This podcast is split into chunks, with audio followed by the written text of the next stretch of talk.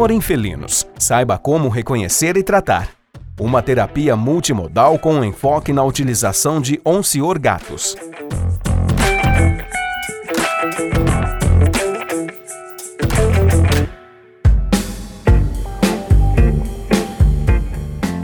Olá a todos os ouvintes, meu nome é Mariana Capelanes, eu sou consultora técnica de Elanco Saúde Animal e é com grande prazer que eu estou hoje com o Dr. Alexandre Daniel. O Dr. Alexandre é especialista em medicina felina e teremos nesse podcast a oportunidade de conversar e nos aprofundarmos no tema relacionado ao tratamento de dor e de inflamação e também do uso do princípio ativo Robenacoxib, que é presente no lançamento de Elanco, o Oncior Gatos. Doutor Alexandre, é um prazer tê-lo nesse nosso podcast. É, oi, Mari. É, obrigado aí pelo convite, prazer estar aqui com vocês, uh, é, para a gente poder responder algumas questões que são usualmente feitas na nossa rotina clínica, nas palestras, nos cursos, que é frente sobre o controle e tratamento da dor e inflamação dos gatos, especialmente aí a dor da osteoartrose, a dor de curso crônico, mas a gente também pode conversar algumas coisas sobre a dor de uh, curso agudo na espécie. Estou bem feliz aí de poder estar com o Elanco respondendo essas perguntas. Muito obrigada, doutor Alexandre, o prazer é todo nosso. Então vamos começar. Sabemos hoje, né, que nos últimos anos o diagnóstico da osteoartrite em gato ele vem aumentando expressivamente, né? E, e há uma necessidade de um tratamento a longo prazo, porque a gente sabe que a gente tem que dar qualidade de vida para esses pacientes, certo? Então, assim, é, nós hoje vamos ter a oportunidade de responder algumas perguntas que chegaram para nós de médicos veterinários de todo o Brasil e uma pergunta que foi muito comum é, que, que chegou até nós, que muitos veterinários questionaram, né, sobre a segurança de utilizar um anti-inflamatório é, não esteroidal a longo prazo nos felinos e também assim, qual é o tipo de monitoração que você utiliza nesses casos de utilização do anti-inflamatório para esses felinos? É, a osteoartrose e a doença articular degenerativa, de uma maneira geral, ela vem sendo cada vez mais diagnosticada e coisa de 15, 20 anos atrás ela não era diagnosticada. Os primeiros estudos retrospectivos, eles têm aí pouco tempo pensando aí na história do gato como animal doméstico e hoje ela já é considerada a causa mais comum de dor crônica em gatos.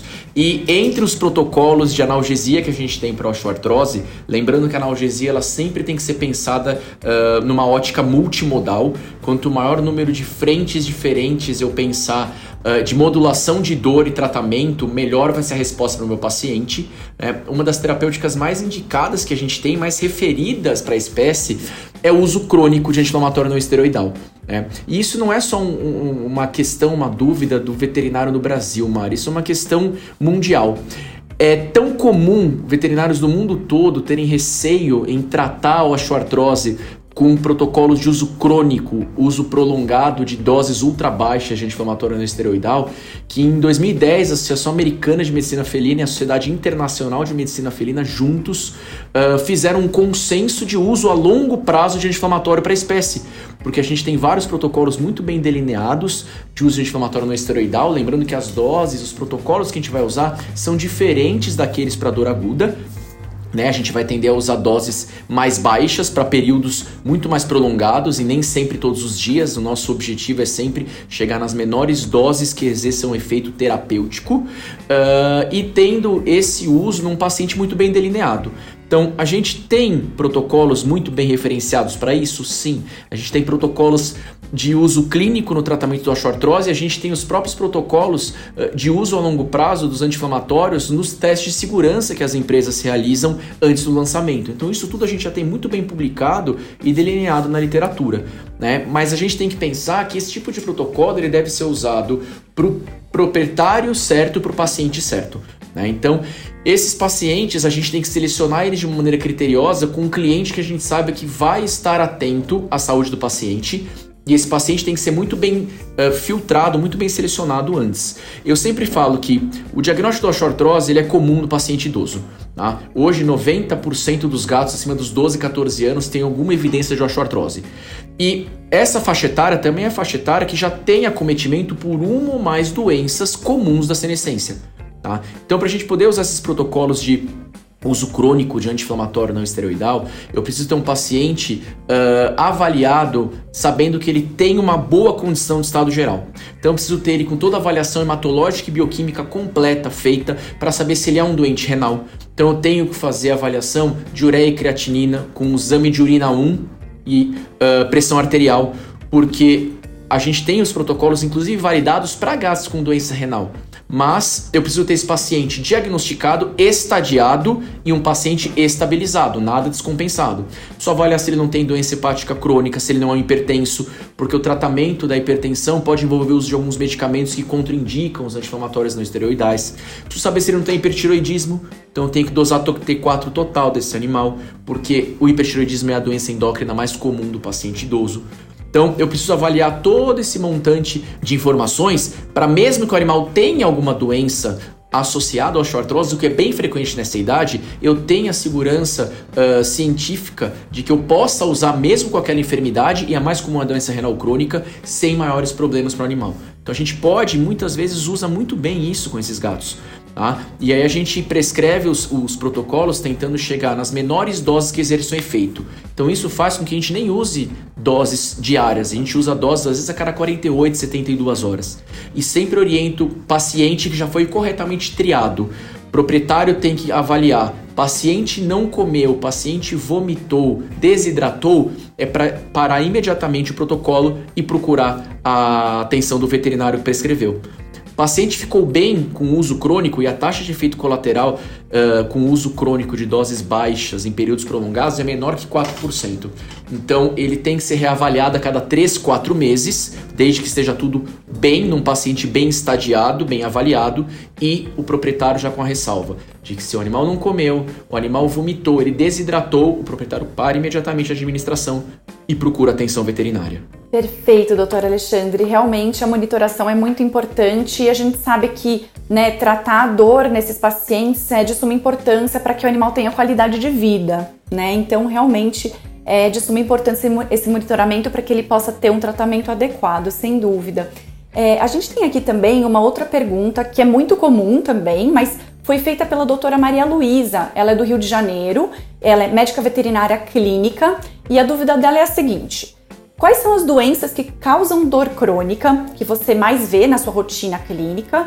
Quais são os medicamentos que você utiliza para a dor neuropática? Ela comentou aqui que ela, ela costuma usar a gabapentina para tratamento dos pacientes dela e ela gostaria de saber também se é possível fazer associação da gabapentina e outras medicações com os senhor gatos. Ó, oh, Mari, eu acho bem legal essa questão de falar da importância do tratamento visando qualidade de vida, porque a osteoartrose, especialmente, que já respondendo a pergunta da, Ma, da Maria Luísa, é a doença causa dor crônica mais comum do gato. Uh, essa, esse grupo de doenças, de alterações degenerativas, eles não têm cura. Tá? Então o animal vai conviver com isso até o final da vida dele. Então promover qualidade de vida, diminuir dor, desconforto, vai fazer com que esse animal se alimente melhor, se mova melhor e mantenha aí, tenha manutenção de massa magra, ele vai se hidratar melhor e tudo isso é receita fundamental para o bom manejo de outras doenças que esse animal vai ter, incluindo, por exemplo, a doença renal crônica. Tá? Então, o paciente que se movimenta mais e conserva massa magra, que se hidrata melhor e come melhor, certamente é um paciente que vai ser muito melhor uh, manejado e vai ter um curso muito mais longo e com bem-estar de qualquer doença de base que ele tenha. Tá? Então, é fundamental a gente pensar no manejo de dor para esses animais. É, respondendo à questão das causas mais comuns, Osteoartrose, sem dúvida, é a causa mais comum de dor crônica que a gente tem em gatos, é a que eu mais vejo na clínica e tem trabalhos já interessantes mostrando que 25% dos gatos que têm dor crônica de osteoartrose tem um componente neuropático. Então tem um componente que exacerba muito a característica de dor e é fundamental o manejo dela. E esses animais eu gosto bastante também de usar gabapentina. Gabapentina eu acredito que seja um dos analgésicos que não participam do grupo dos anti-inflamatórios não esteroidais que eu mais utilizo na minha rotina com gatos. E é legal usar a associação. Lembrar que eu falei logo no começo que o projeto, o, a característica de analgesia multimodal é importante, então eu associar fármacos diferentes que atuam em mecanismos em vias de dores e receptores diferentes é fundamental. Então pode, deve sim usar uh, a gabapentina com um anti-inflamatório não esteroidal, como por exemplo o Oncior. Isso pode propiciar que você consiga reduzir ainda mais a dose do Oncior para minimizar qualquer uh, raro uh, e improvável problema de efeito colateral que exista. Uh, e eu também gosto de associar outras modalidades terapêuticas além das farmacológicas para esses animais com dor crônica, especialmente além da adaptação ambiental, que é fundamental, a acupuntura. Então isso é muito legal para a gente pensar na característica multimodal. Outras causas comuns de dor crônica que eu vejo na clínica, as mais frequentes, gengiva estomatite crônica, ah, é muito, muito frequente esses animais, antes de pensar no manejo uh, terapêutico, que usualmente as melhores taxas de resposta vão ser com exodontia total, esses animais precisam de um manejo uh, de dor pré e pós uh, exodontia de maneira bem agressiva e a gabapentina encaixa muito bem. Tá? E a cistite intersticial, a cistite idiopática do gato, sem dúvida é uma causa também subdiagnosticada uh, e submanejada de dor crônica. E aqui a gente ainda fica ainda a desejar entender qual tipo de analgésico de uso crônico vai funcionar para a espécie. Uh, em teoria, a gabapentina funcionaria muito bem, visto que é um processo uh, de causa central de origem intersticial. Uh, a gabapentina funcionaria na teoria muito bem, mas a gente ainda precisa de alguns estudos para mostrar isso melhor para a gente. Ótimo, muito obrigada, doutor Alexandre. Realmente são informações muito importantes para os médicos veterinários, com certeza.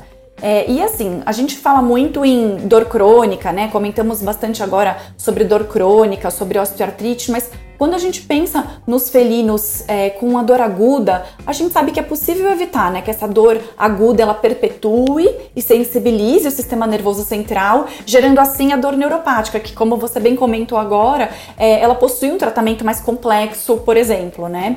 Então, usando esse gancho até das manifestações agudas de, de dor, eu trago aqui uma pergunta do Dr. Mário Corélio, de São Paulo. Ele é cirurgião geral. Ele perguntou o seguinte. Uh, quais são as outras situações da rotina da medicina felina que pode causar dor nos felinos e que a gente pode utilizar os anti-inflamatórios não esteroidais? Ah, pensando numa pergunta vinda de um cirurgião, toda e qualquer uh, injúria ou causa traumática induzida cirúrgica, ela pode cronificar se a gente não manejar bem a dor. Então, desde uma orquiectomia, até cirurgias de maior complexidade, como amputações, mastectomias, excisão de sarcoma, cirurgias abdominais no geral, seja para biópsias, enterectomia, anastomoses, de, uh, cirurgias urinárias, cistotomia, qualquer cirurgia tem que ter um planejamento pré trans e pós-operatório analgésico muito bom e de maneira multimodal para minimizar a chance desse animal cronificador. Tá? A dor aguda não corretamente manejada, ela usualmente vai cronificar e isso ainda é pouco estudado e subestimado no gato. Então, eu sempre sou do time que vai tentar fazer uma abordagem o mais multimodal possível com diferentes fármacos e receptores que eles vão atuar para minimizar a transmissão do estímulo de dor até o cérebro e que isso possa cronificar se não for, for bem manejado. Então, uma boa avaliação pré-operatória com uso de opioides pré-operatórios, o anti-inflamatório ser feito antes do início do, da injúria traumática. Isso é muito legal, por exemplo, o, o exemplo que a gente tem aí com o senhor, para a gente fazer 30 minutos antes do início da cirurgia. Tá? Eu, particularmente, gosto bastante, e isso ainda são características teóricas que a gente já tem usado bastante no cenário internacional, de usar a gabapentina pré-operatória, não só para minimizar o estresse e ansiedade de transporte do gato, mas também para entrar como um protocolo de medicação pré-anestésica pela característica de antagonismo de canal de cálcio. A gente sabe que tem muitos, ah, muitas vias de dor vão usar os canais de cálcio. Uh, eu gosto bastante de usar transoperatório microdose de ketamina para ir usar o antagonismo NMDA da ketamina para minimizar a possibilidade de dor crônica no pós-operatório, opioides transoperatórios e uma boa analgesia com uso de anti-inflamatório nos primeiros dias da cirurgia pós-operatória, opioides uh, e por aí vai.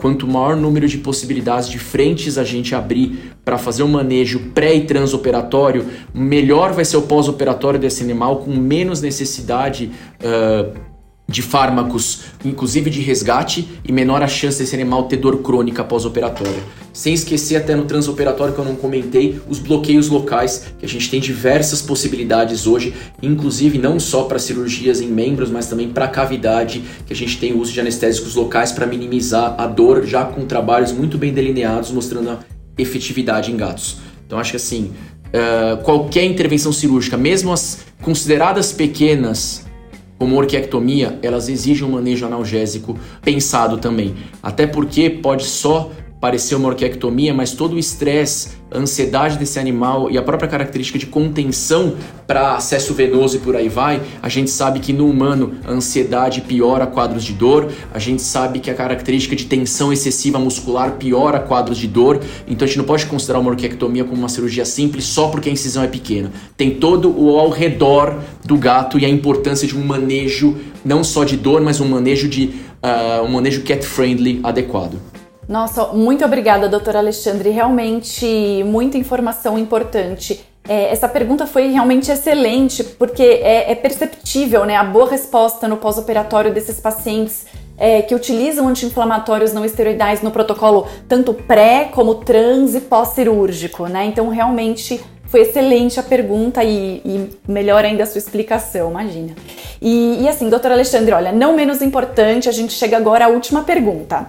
Essa última pergunta foi feita pela doutora Mara de Brasília. A doutora Mara ela é clínica geral, ela está se especializando em medicina felina, começando a especialização, e ela pergunta o seguinte: quais são as maiores preocupações e precauções que o médico veterinário que trabalha com medicina felina deve ter ao utilizar o anti-inflamatório não esteroidal em felinos?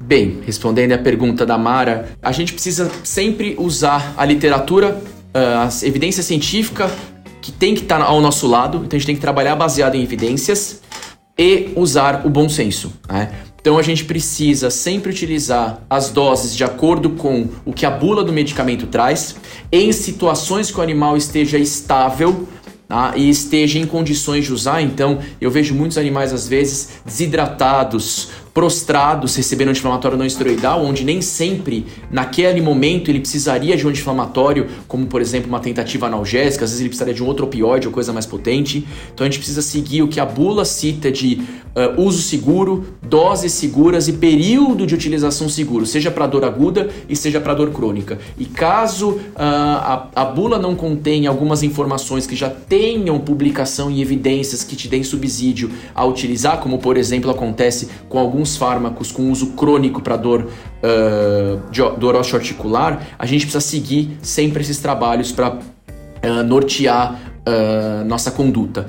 Além disso, lembrar o que eu falei numa pergunta anterior: a gente tem que selecionar bem o paciente. A gente tem que avaliar se ele não tem nenhum processo de base ou se ele não tem uso concomitante de outros fármacos que contraindiquem o uso deste anti-inflamatório não esteroidal. E alguns, alguns exemplos aí vão, por exemplo, Uso de corticoide. É muito comum os pacientes de meia idade idosos terem problemas inflamatórios uh, crônicos que precisam de uso de corticoide. A gente tem a contraindicação de usar um anti-inflamatório não esteroidal.